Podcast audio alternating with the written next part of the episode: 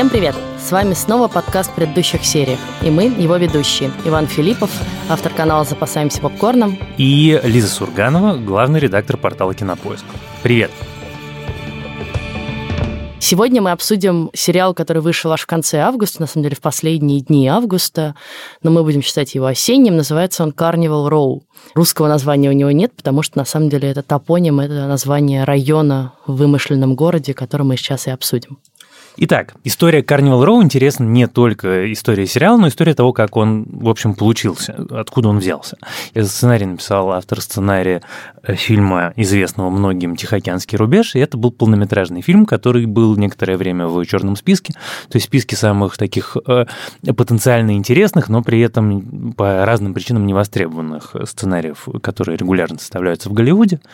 Делать его в какой-то момент собирался Гильермо Дель Торо, сначала как полнометражный фильм, потом Гильермо Дель Торо случились другие проекты, и в результате э, сценарист остался, а Гильермо Дель Торо отвалился. Хотя мне кажется, что влияние его да, в сериале, безусловно, безусловно в общем, довольно много.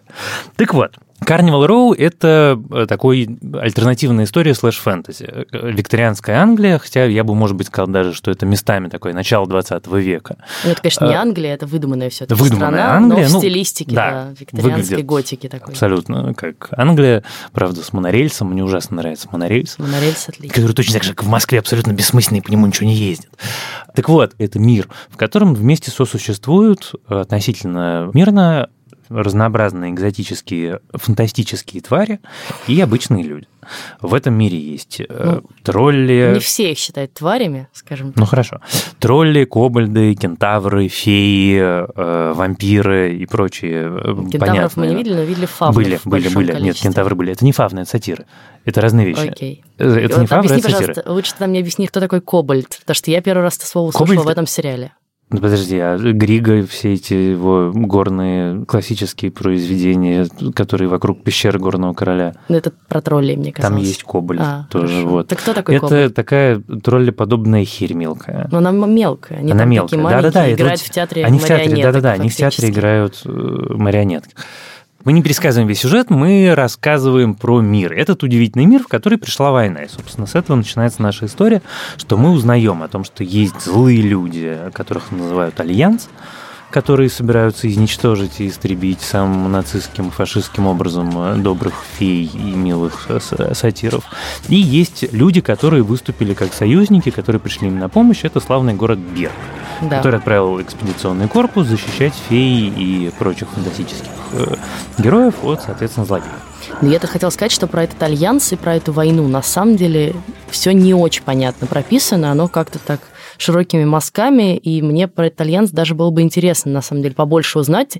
Они там появляются в паре моментов, да, и видно, что у них какая-то отличающаяся стилистика, как они выглядят, как они разговаривают. Такой немножко Мидзаки. Абсолютно. Вот, но я думаю, я, я не знаю, мы можем сейчас про это поговорить, можем про это поговорить чуть попозже, когда уже немножко пообсуждаем сериал, но мне кажется, что первый сезон это на самом деле, почему неудивительно, что Carnival Row, несмотря на совершенно неоднозначную критику, продлили на второй сезон до того, как еще была э, показана первая серия в эфире, потому что он, очевидно, написан на несколько сезонов.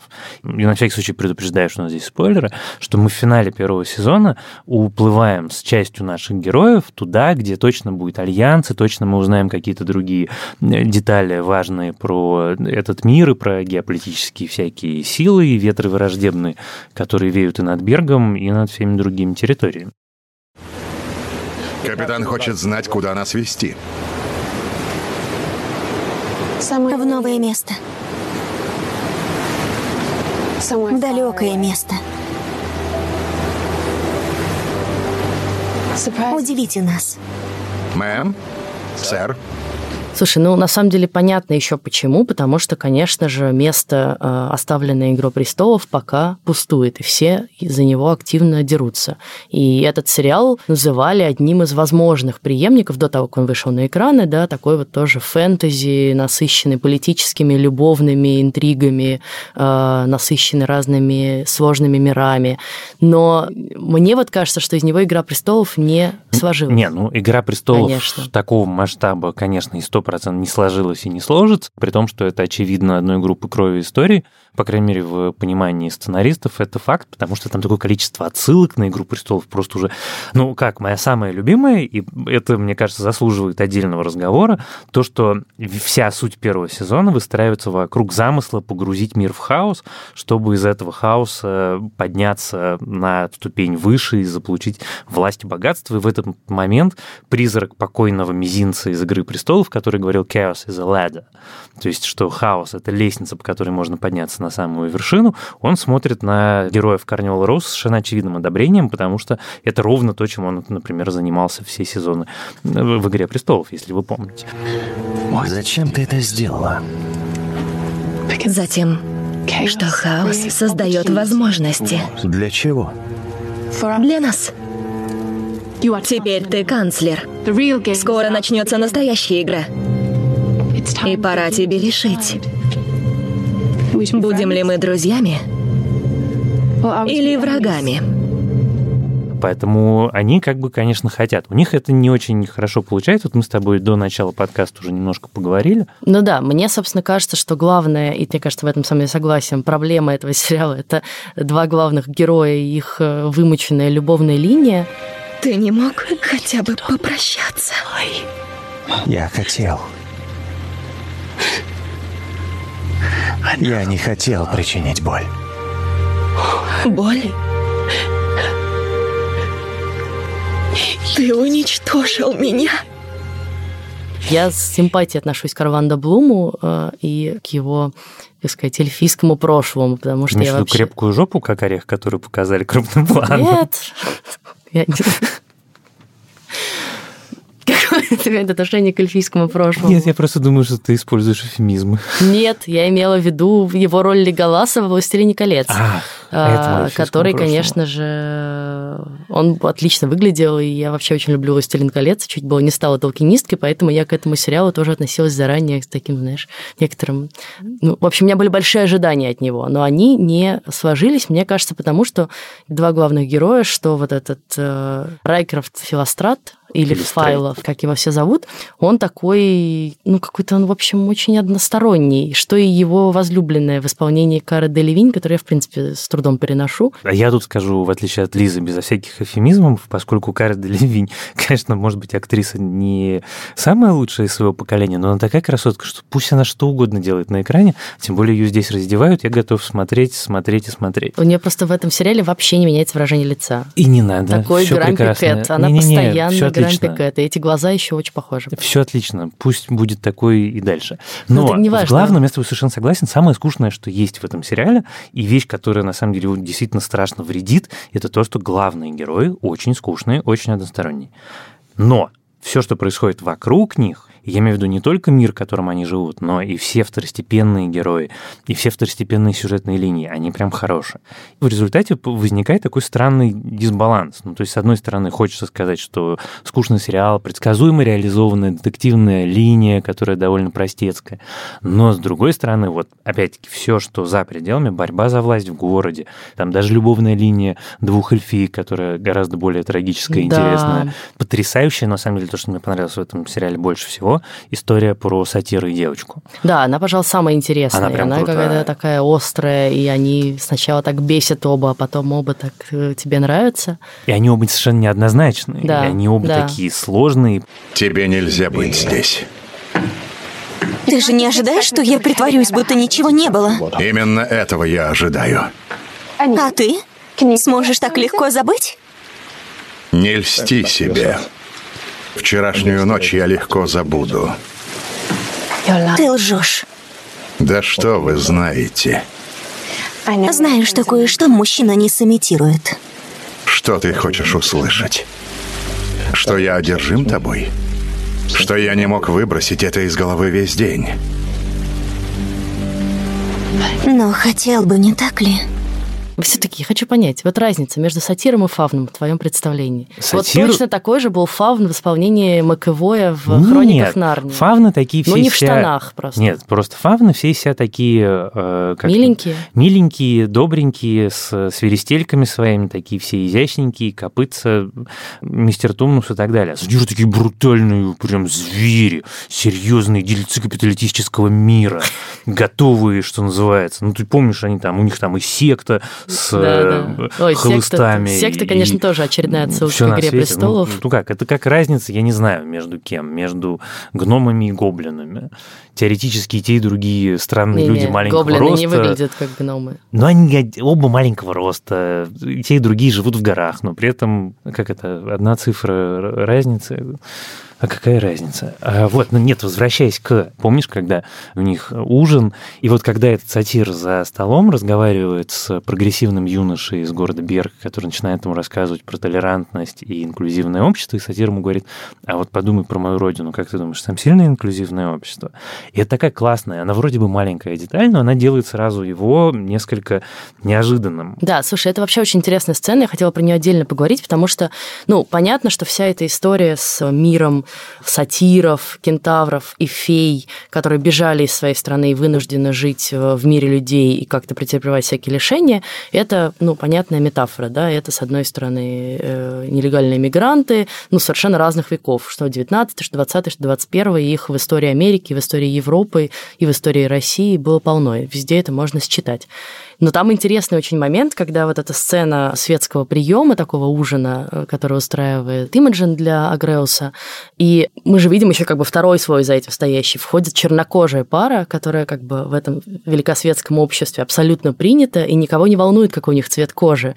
И этот чернокожий сатир, ни у кого тоже не волнует, какой у него цвет кожи. Всех волнует только то, что он сатир, но при этом они все чернокожие. И если принести эту историю просто на полтора века назад в реальную Америку, ты понимаешь, что ну, как бы, там Ну да. другой совершенно уже расклад был бы. Мне кажется, что в ситуации, когда в обществе есть люди, которые отличаются друг от друга, условно говоря, наличием рогов, хвостов или крыльев, то такая мелочь, как цвет кожи, он просто теряет, в общем, какой-то свой глубинный Да, смысл. безусловно, но просто понятно, что для американского зрителя это как бы, я думаю, сцена многозначительная. Ну, я думаю, для английского зрителя, в общем, Ну, в тоже. общем, да.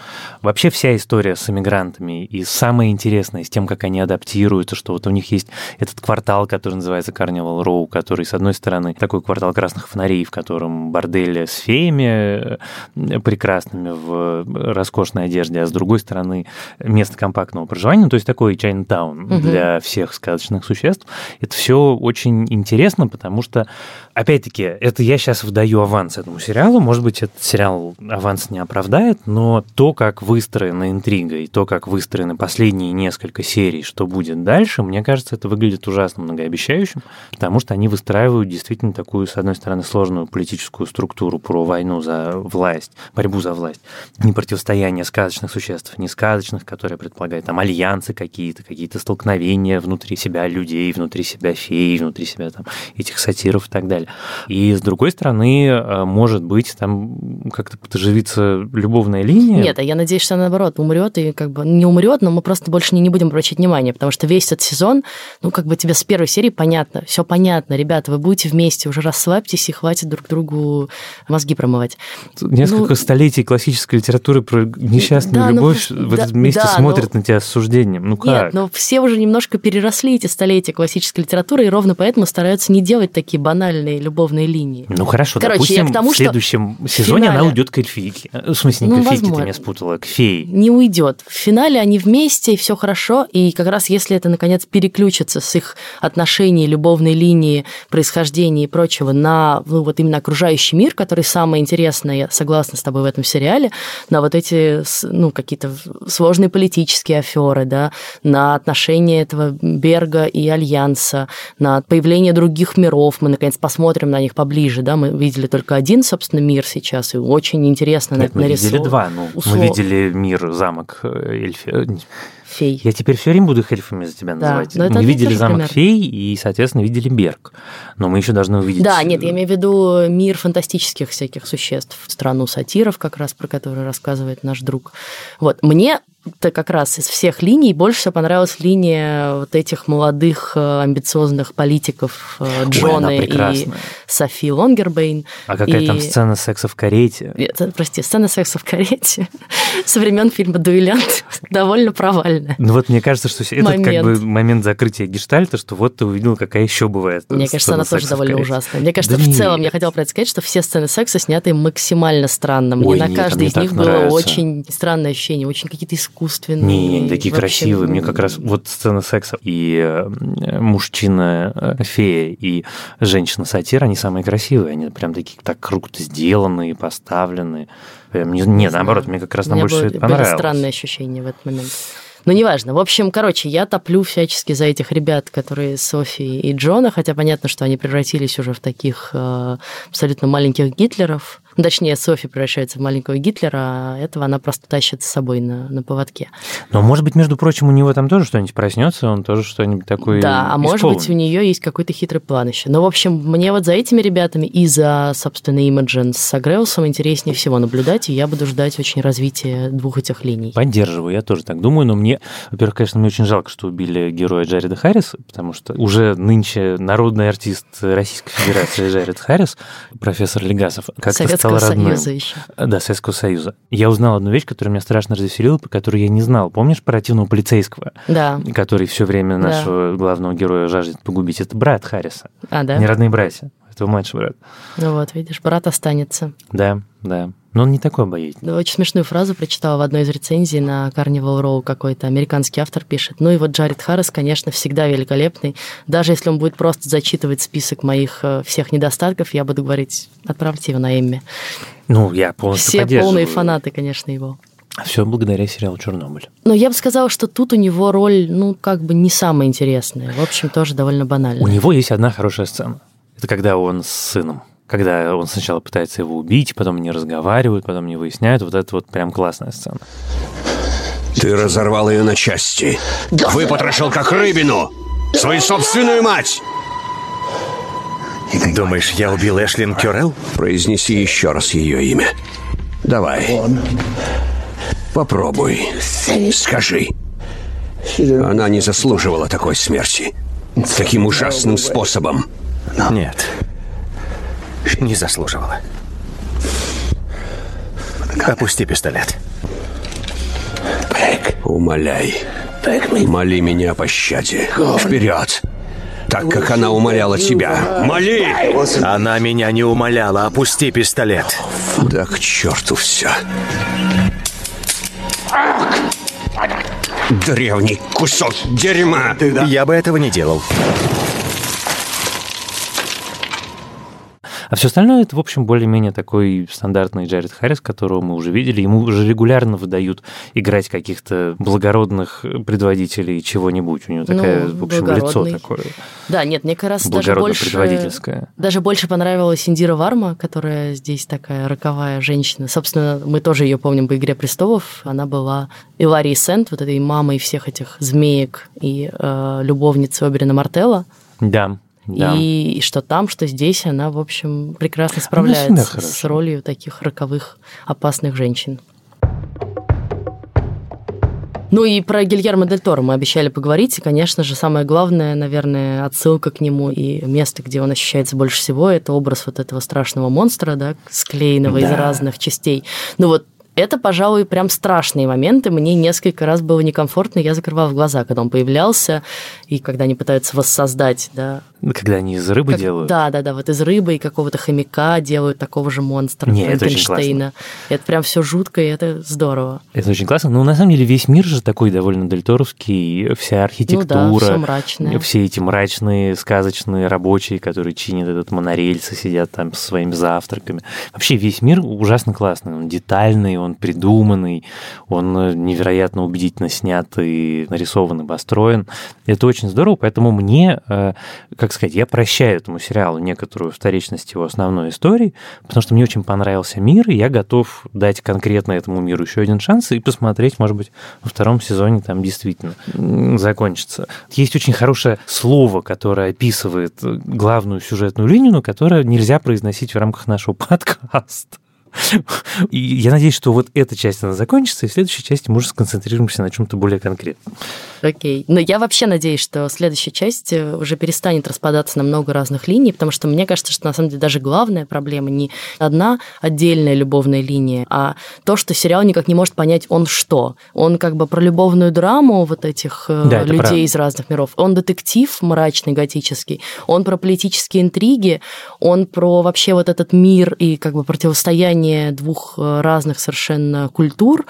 И вот пока он мечется, оно все и тебя раздражает. Но сейчас эти линии постепенно отпадают, как мне кажется, я надеюсь, как такие, знаешь, кусочки шелухи. Останется мир с политическими интригами, и вообще будет зашибись. Да, он к концу становится ровнее и стройнее, поэтому... В общем, общем- будем ждать второй сезон. Второй сезон мы знаем, что точно будет, поэтому... Но я вот пока не решил для себя, буду я его смотреть Не, или я нет. точно но буду смотреть. Да?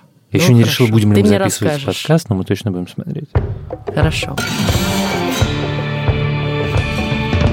Давай еще, э, поскольку прошел почти целый месяц, как нас не было в эфире, расскажем, что же мы еще смотрели коротко за это время.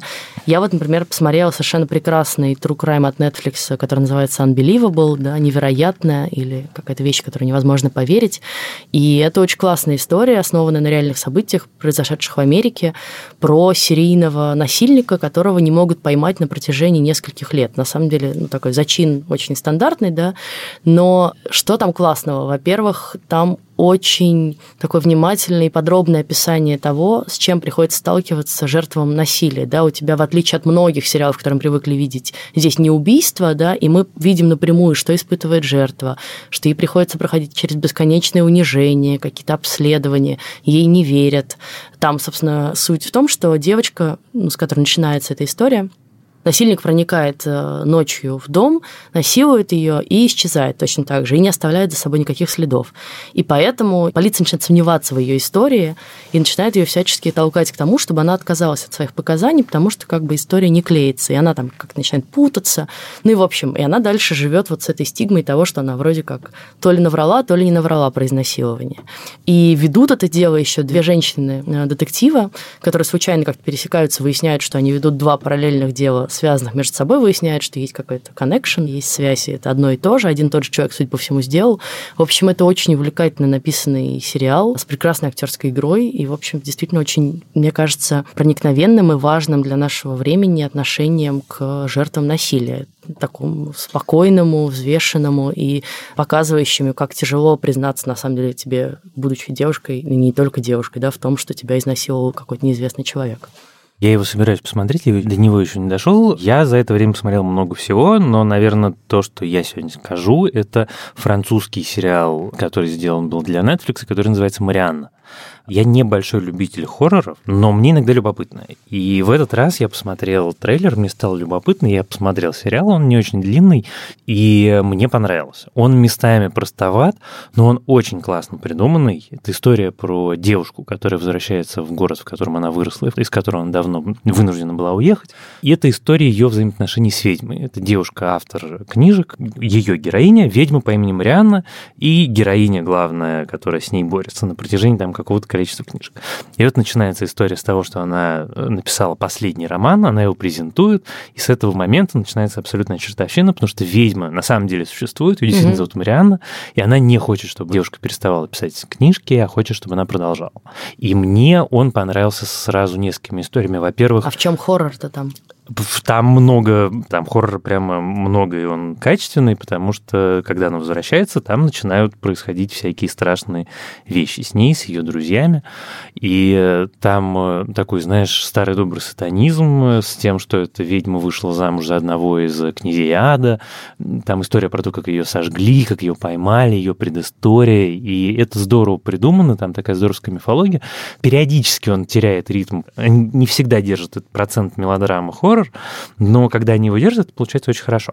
Что мне там больше всего понравилось, что это такой Стивен Кинговский сериал очень. Ты его смотришь и понимаешь, о, это из «Безнадеги», о, это из «Оно», о, это из «Мизери», о, это из там что-то еще. И он, я потом уже, когда посмотрел его, прочитал у Кинга в Твиттере, что он увидел ровно то же самое, ему это очень понравилось, и я его абсолютно понимаю.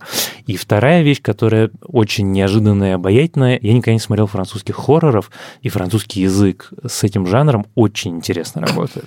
Потому что там вот эта ведьма, она не, у нее нет собственного тела, поскольку она дух, казненный специальным образом в средние века ведьмы, и она вселяется в других людей.